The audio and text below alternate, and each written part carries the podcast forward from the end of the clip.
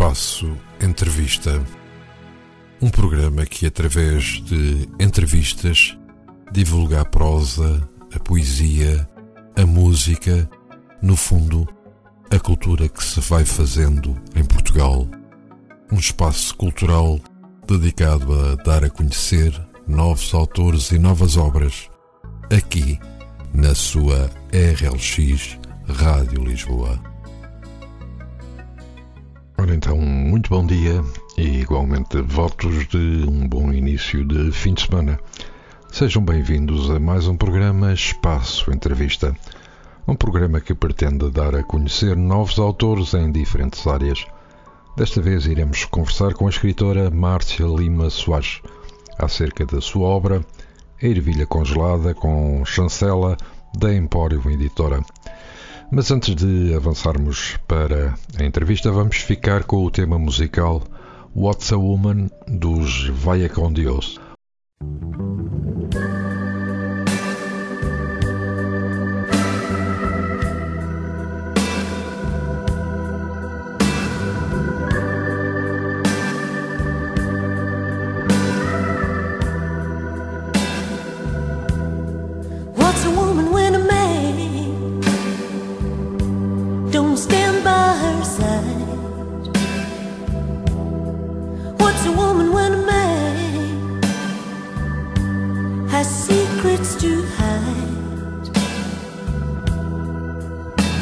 Be weak, she'll be strong, struggle for so long. What's a woman when a man? What's a man without a woman? Don't go by the rule. What's a woman when a man? What's a man without a woman? Makes her feel like a fool. When right turns to wrong, to hold on to the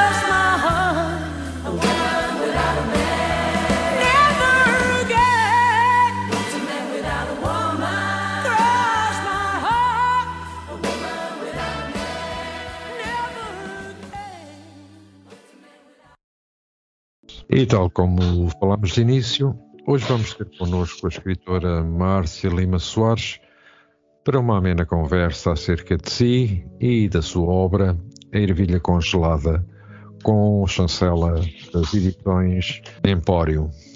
Desde já, muito obrigado, Jara Márcia, por esta presença aos microfones da RLX Rádio Lisboa para conversarmos um pouco acerca de si e desta sua obra.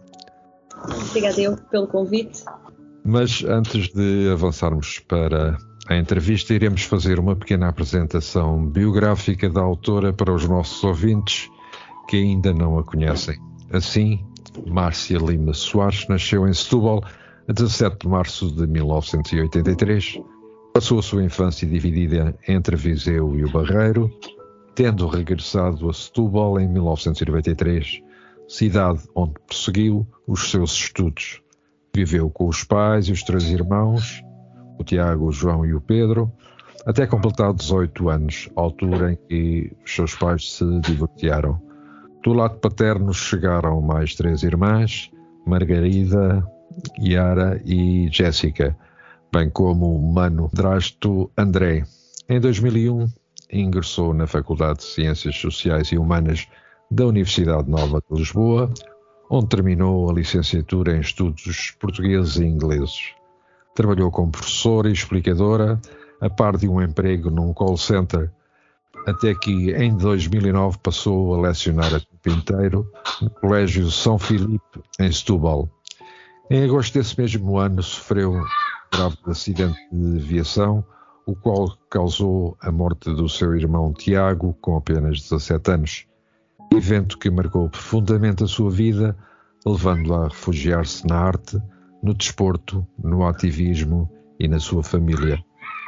No ano de 2014, terminou o mestrado em Estudos Portugueses Multidisciplinares e defendeu com sucesso a sua tese sobre a profecia da literatura portuguesa.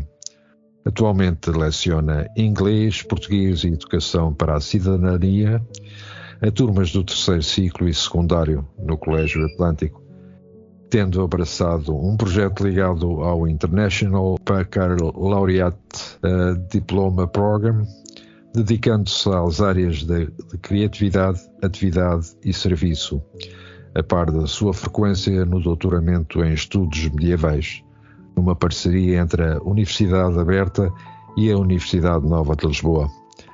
Em dezembro de 2020, lançou o livro Infanto-Juvenil que uh, aborda o luto positivo.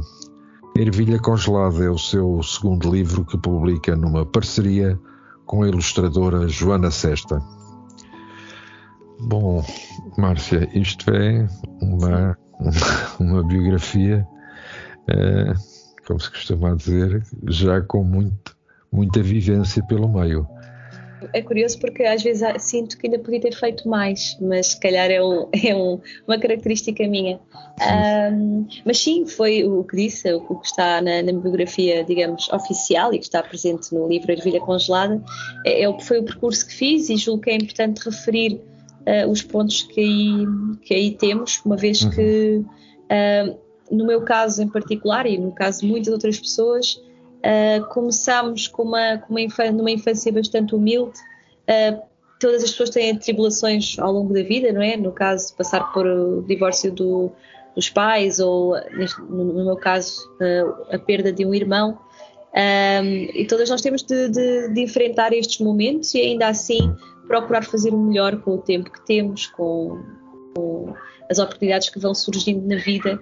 Faço parte daquela geração que, quando acabou a faculdade, não teve logo uh, se calhar o emprego estava à espera, não é? Também passei aqui por um, por um call center que me ensinou bastante e que também me trouxe pessoas que hoje fazem parte da minha vida, uh, até de facto começar a ensinar a tempo inteiro. Houve aqui um, um período não é, em que isso não aconteceu e que me permitiu também explorar outras áreas e aprender outras, outras, outras coisas.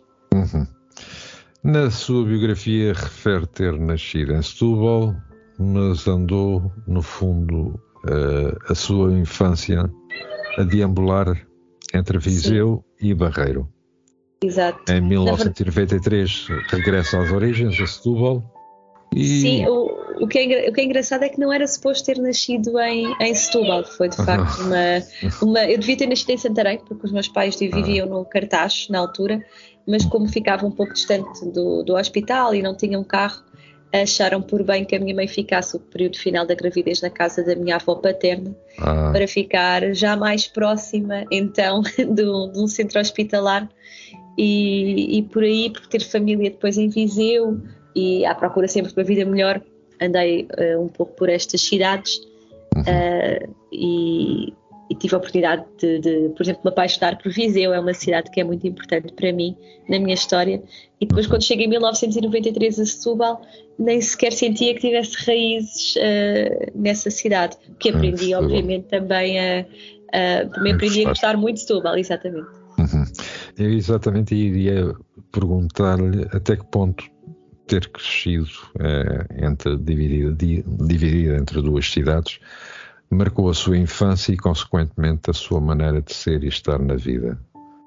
Uh, de facto, o- a ideia que eu tinha era enquanto eu estive no Barreiro na, na escola primária, um, a maior parte dos meus colegas não tinha saído dali, não é? Viviam ali desde sempre uh, e eu era aquela que tinha, que era um, talvez uma foragida, vinha de, de outros espaços, de outras realidades. Uh, o que tínhamos em comum era o facto de muitos de nós sermos descendentes de, de- de pessoas que tinham vindo de África.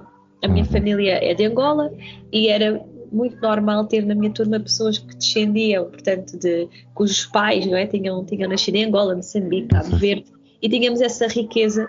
E eu acabava por ter uma educação com, umas, com fortes raízes africanas, mas eh, sem nunca ter posto o pé em Angola. Até hoje ainda não tive a oportunidade de visitar. Uhum. Um, e depois em Setúbal. Aí então foi, foi uma outra experiência que me ensinou a ser, foi quase como se tivesse nascido de novo, porque até a própria, as próprias expressões muito características de Setúbal eu desconhecia. E, e então no, no quinto ano tive de, de reaprender, ou aprender novas palavras e, e, e- e ver, é? ali depois tinha muita gente que vinha do Alentejo, outras pessoas, a minha turma tinha, tinha muitas crianças que vinham dos arredores de Setúbal, ah, uma zona mais rural, e, ou muito ligada, por exemplo, à fábrica ah, na zona das praias do Sado. E, e foi uma aprendizagem, foi uma riqueza cultural muito grande que marcou a minha infância. E isso, obviamente, moldou depois aqui o meu caráter para a vida. Uhum. Depois, eh, a passagem, ou seja, a vivência em Setúbal atravessa a sua fase da adolescência e até à, à fase adulta. Sim, é a fase em que nós depois começamos a descobrir-nos, a perceber o que é que gostamos, a, a perceber o que é que, como é que enfrentamos as, as adversidades. E, e sim, esse foi o período depois em que eu andei na escola hum, básica ah, em Setúbal, na escola básica aranguesa, e depois para, para uma escola secundária, a escola de Dom João II, onde aprendi imenso, ah, onde conheci ah, profissionais, professoras fantásticas, uh, com quem tenho contacto ainda hoje, uh, essas professoras da escola secundária, uh, e que inclusivamente depois participam, nomeadamente no lançamento do- dos livros, tanto do Seis Ruas como da Ervilha Congelada. Este sábado tivemos a oportunidade de apresentá-lo em Setúbal e tive a presença da minha professora de inglês do secundário um, até a dar início, a dar abertura à apresentação, o que Uhum. me deixa muito lisonjeada, não é? porque são, são referências Claro. muito importantes na minha vida. É evidente. Gosta de ler, presumo? Isso- Sim, Hum.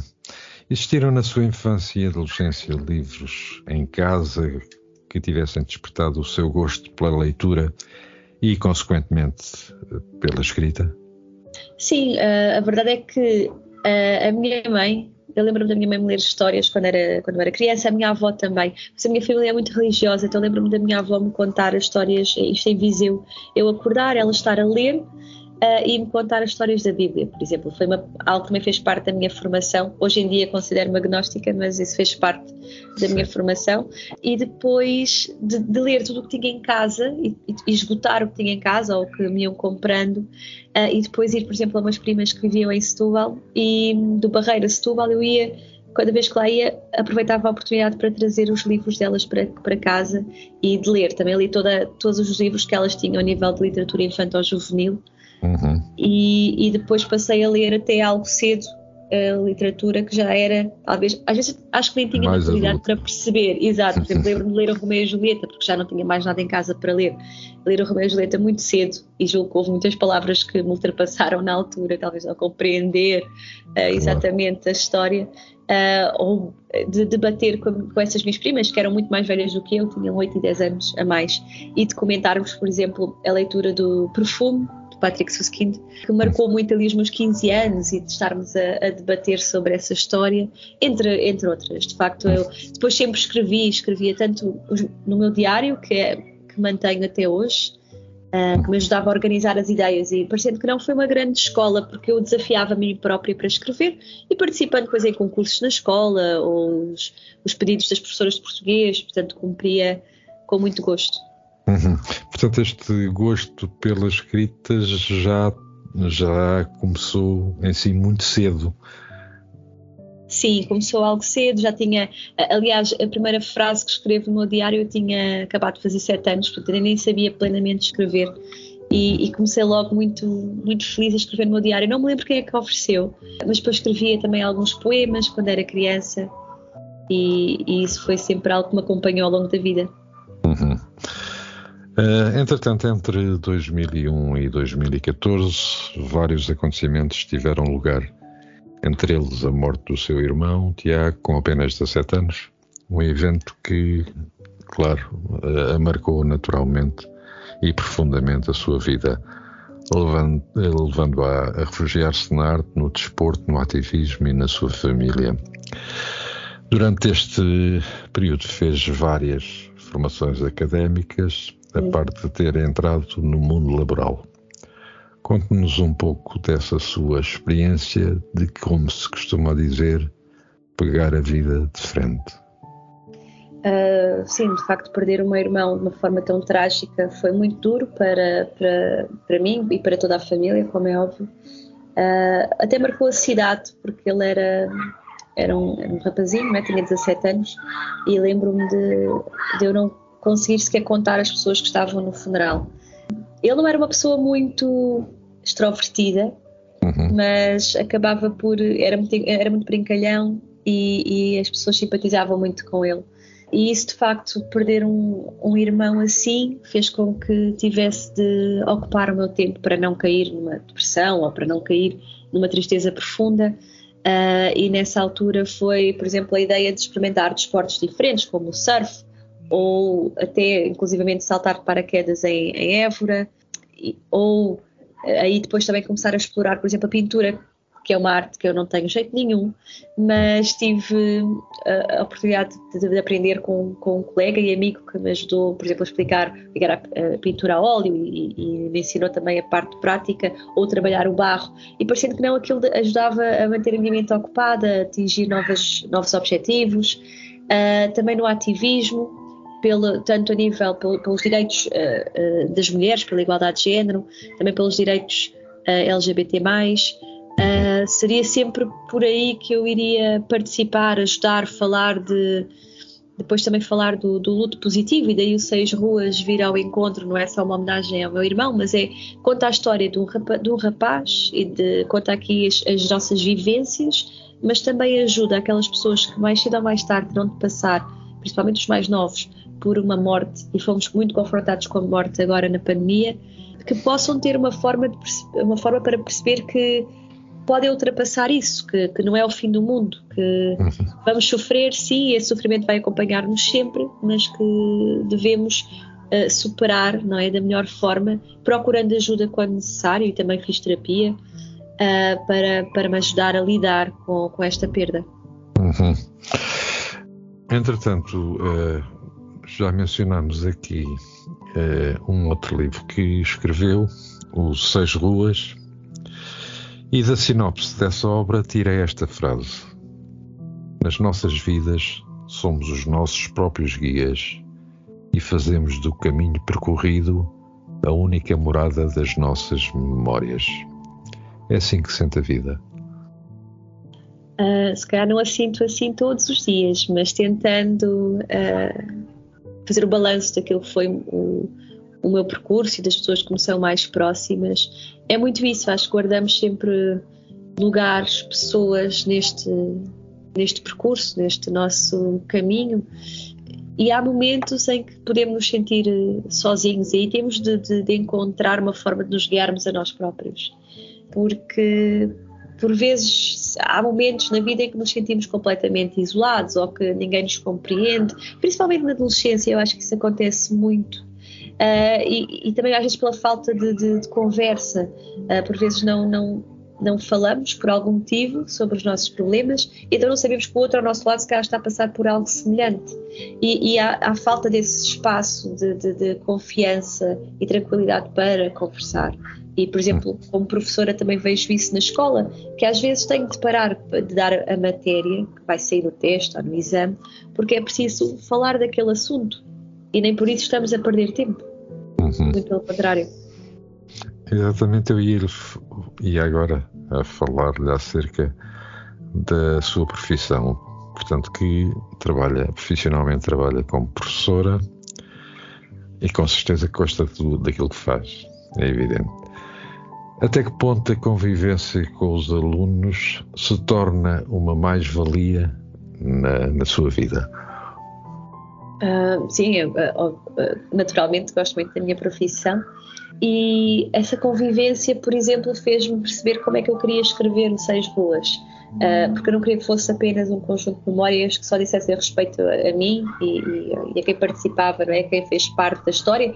Uh, o livro é inspirado em factos verídicos, não corresponde totalmente à realidade, mas de facto, quando estou com, os meus, com as minhas turmas, percebo que e eles têm uma relação difícil, por vezes, com a língua portuguesa, com o português como disciplina, e eu queria escrever algo que eles tivessem vontade e gosto em ler. Portanto, que não fosse uma obra muito extensa, que também não tivesse um vocabulário demasiado uh, difícil, portanto, inacessível, que fosse, tivesse sim, palavras que precisassem de ver no dicionário, mas que não fossem inalcançáveis. Uhum.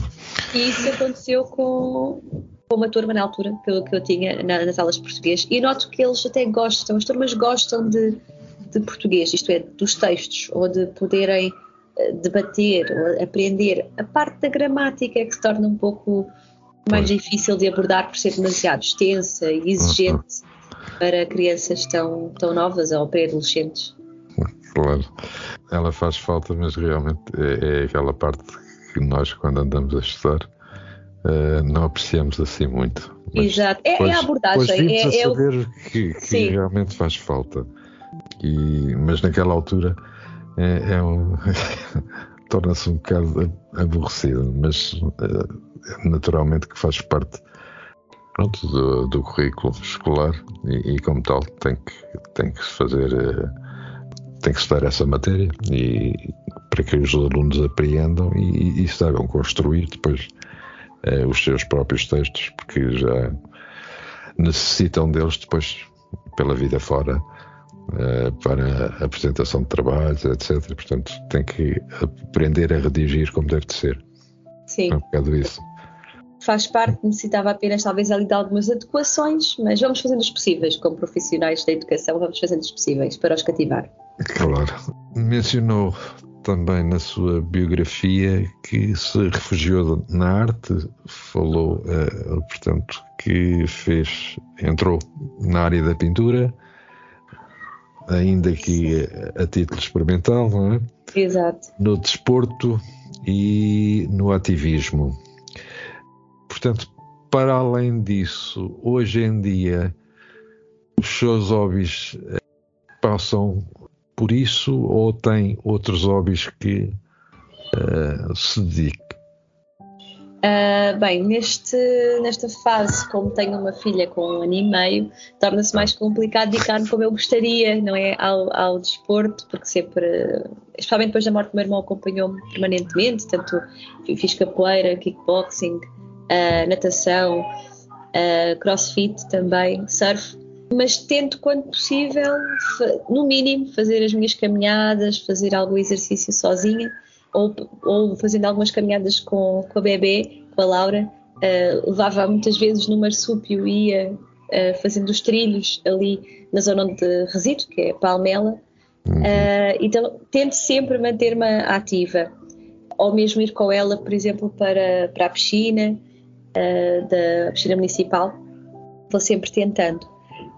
E, e, portanto, agora lá está, é, é, difícil para uma mãe, admiro muitas mães que consigam fazer, claro, tem de haver aqui uma partilha para quem, no, no casal, não é? para que se consiga manter estas atividades. Uh, mas tirando isso, vou continuo, continuo a dedicar-me ao ativismo, continuo a dedicar-me também ao, aos estudos, uma vez que já tinha perdido a esperança de ser mãe e inscrevi-me no doutoramento, e agora tenho isso também para terminar, vai demorar um pouco mais tempo do que eu imaginava, Uh, mas se arranja com, com a, a, gestão aqui dos horários e as apresentações dos livros também. Claro que sim.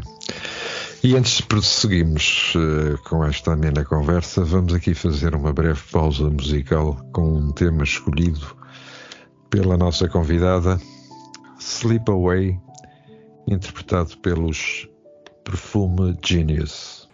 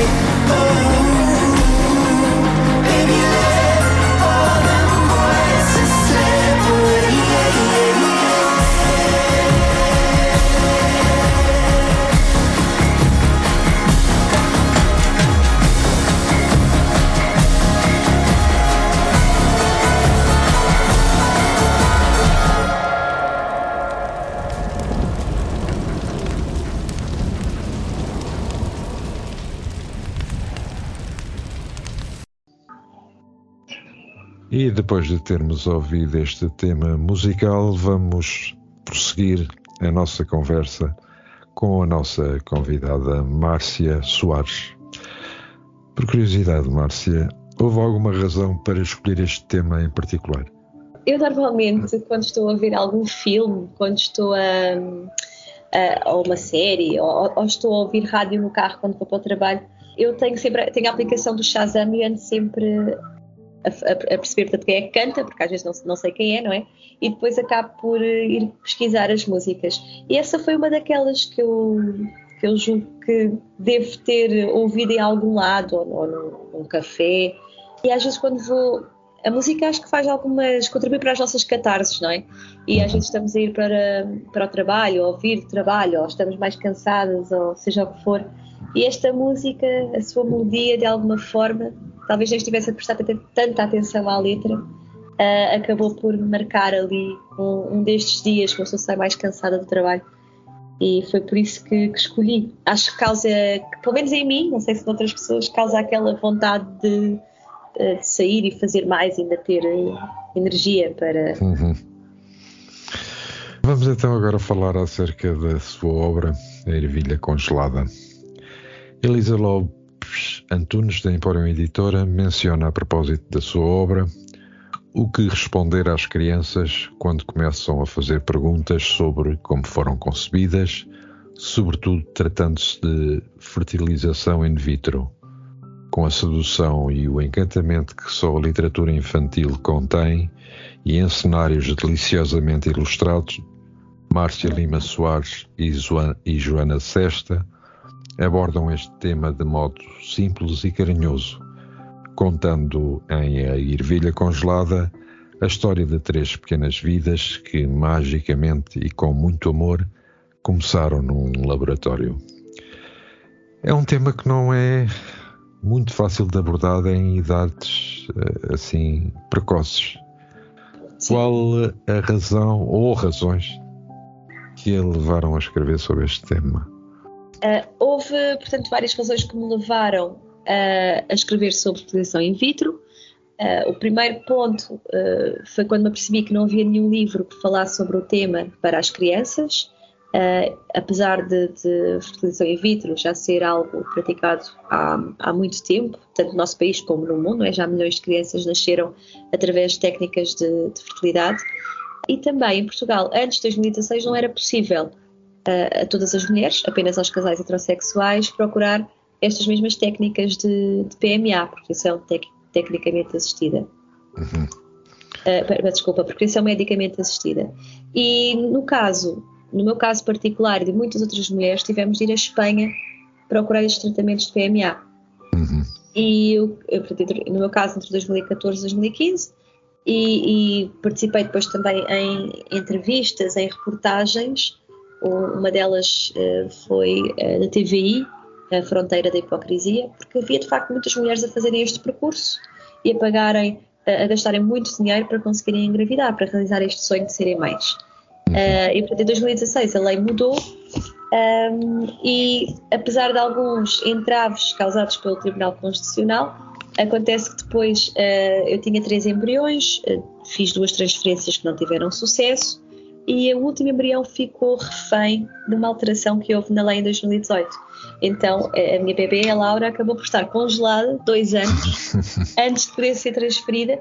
E eu, para desdramatizar um pouco a situação, brincava que ela estava no congelador, que ela tinha a companhia de, de outros membros do congelador, Obviamente que é um, congelador no laboratório, não é assim, mas sim, mas claro que depois criei estas personagens fictícias e que depois poderia ser usado no livro infantil para explicar aos bebés como é que nasceram. Nem todos nascemos da mesma forma. E estas famílias que, que recorreram a um laboratório, principalmente os que procuraram uma fertilização in vitro, uh, podem então contar aos seus uh, bebés, aos seus filhos e filhas, como é que chegaram, não é? Não vieram com a cegonha, mas saíram de uma espécie de congelador e que hoje estão muito felizes nas suas famílias. Uhum. Do prefácio da sua obra, escrita pela psicóloga clínica Filipa Santos, extraímos um pequeno trecho. Receber o seu convite para escrever o prefácio do novo livro foi para mim uma alegria enorme. Ervilha Congelada é um livro para crianças, adultos e famílias que nos faz viajar por lugares muito especiais onde experiências incríveis estão destinadas a ser partilhadas. Portanto, apesar desta sua obra se incluir no que é chamada literatura infanto-juvenil, ela acaba por ser igualmente uma obra que pode ser lida por adultos e famílias. Foi com esta intenção que a escreveu. Fale-nos um pouco acerca disso. Por acaso é curioso que já o Seis Ruas é infantil juvenil e muitos adultos leram e contaram que tinham até chorado ao recordar a sua própria infância. Com a ervilha congelada, pode não ser um tema que nos toque diretamente, mas porque não passámos por, por esta situação, mas acaba por uh, ser importante, por exemplo, numa sala de pré-escolar em que existe já uma ou duas crianças que nasceram através de fertilização in vitro, porque são, filhas de duas mães, ou de uma mãe, ou de um pai e de uma mãe, uh, e, e, e tido adultos que têm comprado esta, este livro sem ter ainda os seus bebés, mas que estão a passar pelo processo e que talvez acabe por ser uma, uma, uma, chamada à realidade, isto é, eu vou, querem comprar o livro, querem preparar-se para o bebê que eventualmente há de vir e, e têm este contacto com, não, eu, eu, vou ser mãe ou eu vou ser pai e, e depois vou ler tanto aos meus, ao meu filho, mas também aos meus sobrinhos ou, ou, ou vou partilhar com os meus amigos, porque não tem de ser uma situação tabu e enquanto que duas mulheres ou uma mulher acaba por, por uh, assumir logo facilmente que teve de fazer o tratamento, os casais heterossexuais acho que foram algo vítimas do, do tabu, do problema de ter problemas de fertilidade ser algo ainda uh, que é pouco falado. E, e tenho tido a procura de todo o tipo de famílias, o que tem sido, o que me deixa muito feliz, porque por vezes encomendam para a família, mas também encomendam para a sala do, do filho que têm no, no pré-escolar ou na creche e querem oferecer à escola também, o que me deixa muito, muito satisfeita. Uhum. Uh, além disso, as ilustrações, uh, eu estive a ver, também são uh, muito boas e, ajudam, portanto, na, na parte do texto a serem bem compreendidas. Sim, de facto, a Joana, a Joana Sesta faz umas ilustrações deliciosas. Nós encontramos casualmente no trabalho, ela também é professora aqui na escola, e, e de facto fez um trabalho incrível não, não está tudo ilustrado, como é óbvio, porque é impossível. Claro. Também deixamos um espaço para, para a imaginação, mas, mas por exemplo, a, a Rainha dos Cubos de Gelo, que é, que é a minha personagem preferida, ou o Choco, com sotaque de Setúbal, estão, estão de facto, são, são, são de facto ilustrações uh, uh, magníficas. Em relação ao estímulo de familiares e amigos para continuar a escrever, é forte Uh, sim, tenho tido. Eh, deixa-me também muito, muito feliz e muito grata ver que, por exemplo, uma amiga de infância que passou, foi agora há pouco tempo, nada o faria prever, por também questões de fertilidade, teve de fazer uma fertilização in vitro, partilhou o livro, está prestes a ter a sua bebê uh, e disse: não pares de escrever. E, e, a ideia é escrever. Uh, ir àquela, àquela, àqueles temas que ainda não estão escritos e se calhar são mais do que nós imaginamos em Portugal, para que possamos ter esta referência, porque as pessoas querem se sentir incluídas, querem sentir que a sua história tem um, um reflexo na, na, literatura, não é?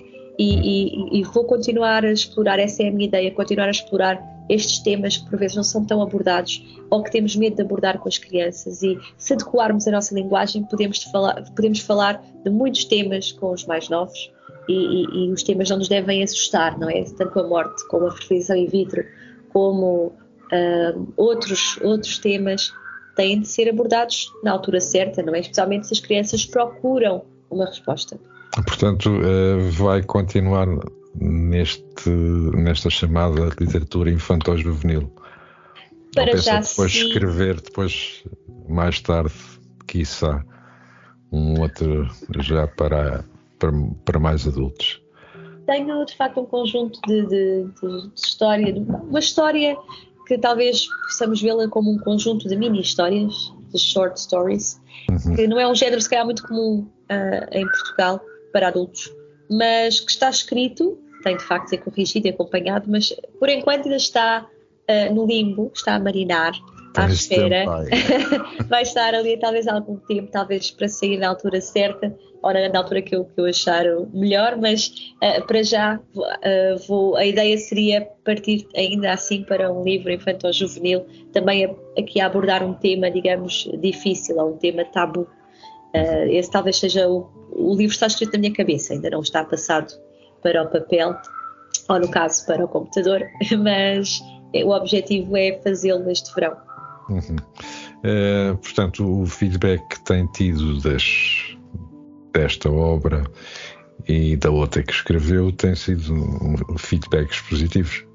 Tem sido feedback positivo e a verdade é que apesar de não ter muita publicidade, no caso da ervilha congelada, uh, claro que temos tido este apoio de, das rádios ou de, de muitas partilhas na, na, internet, nas redes sociais, mas não, não tem aquela projeção, por exemplo, de alguém que já tem, já tem nome feito, não é? de alguém que já tenha, uh, seja já uh, uma pessoa famosa no nosso país. Um consagrado. E é tudo feito, exato, mas é, é tudo feito, uma, mas eu acredito na, tanto no meu trabalho como nas pessoas que estão à minha volta que também acreditam e estão força para continuar e vou fazendo, vou, vou partindo de pedra dia a dia Uh, continuamos a fazer estas apresentações, têm sido muito válidas. A próxima será uh, em Coimbra, dia 28.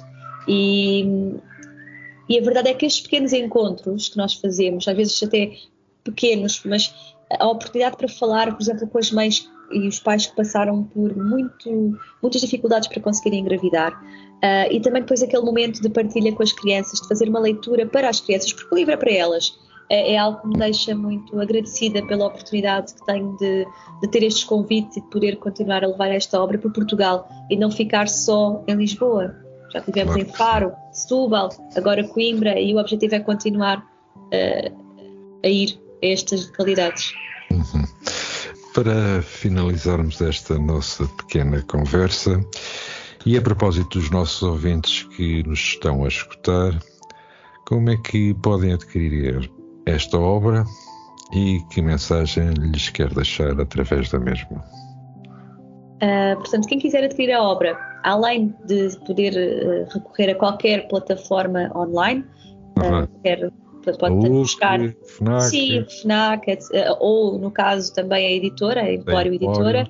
Sim, uh, tem, portanto, a ervilha congelada, podem fazer a mesma pesquisa para seis ruas, ou então, se quiserem contactar-me diretamente, tanto no Facebook como no Instagram, uh, Márcia Lima Soares, uh, porque é de facto a forma como as pessoas têm preferido, gostam muito pois, de, de, ser um bocado personalizado, não é? Exato, eu tenho, eu tenho sempre o objetivo de escrever uma dedicatória personalizada, portanto não, não repito, uh, e gostam muito que eu escreva para, por exemplo, para o filho ou para a filha ou para alguma, ou para alguma, alguma família que agora uh, conseguiu a sua, o nascimento da sua ervilha congelada e tenho todo o gosto em, em fazê-lo, envio pelo correio também.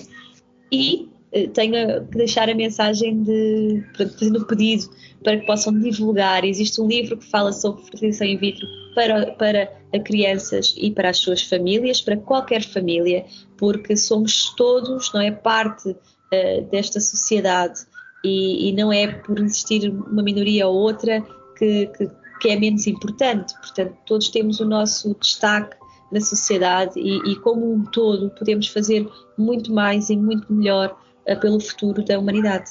Uhum, claro que sim. Olha, Márcia, foi uma conversa muito agradável e que é, daria com certeza pano para mangas para estarmos aqui à conversa bastante mais tempo. E resta-me agradecer a sua presença uh, aos microfones da RLX Rádio Lisboa e desejar-lhe todo o sucesso do mundo e quiçá possamos falar de novo muito em breve com uma outra obra. Sim, com certeza. Olha, muito obrigado mais uma vez pelo convite da, da rádio. Todo o sucesso também para vocês e parabéns pela iniciativa e por procurarem dar voz a, a nós, a pessoas portanto, anónimas que estão no mundo da literatura. Muito obrigada. Obrigado, nós. E depois de termos estado à conversa com Márcia Soares, e antes de nos despedirmos, vou-vos deixar com mais um tema musical: Matérias do Coração, interpretado por Miguel Araújo.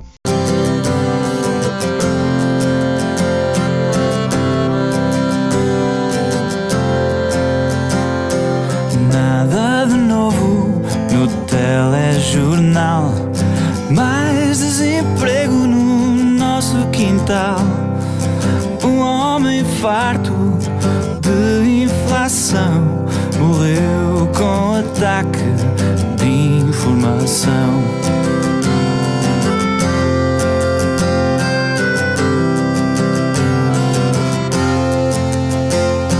Já nada resta do que era de mim. Há tanto tempo que eu não sei de ti. E eles não passam na televisão destas matérias do coração. Estou os incêndios, inundações, epidemias, contradições soam banais em comparação com estas matérias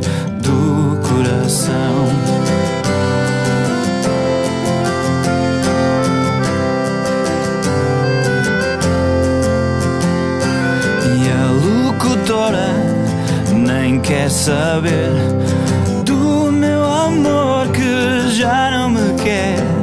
O mundo descamba em informação, alheio às matérias do meu coração.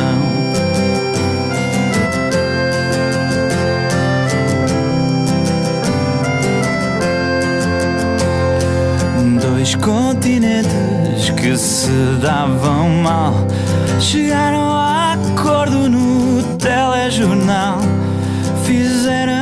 Fizeram as pazes na televisão.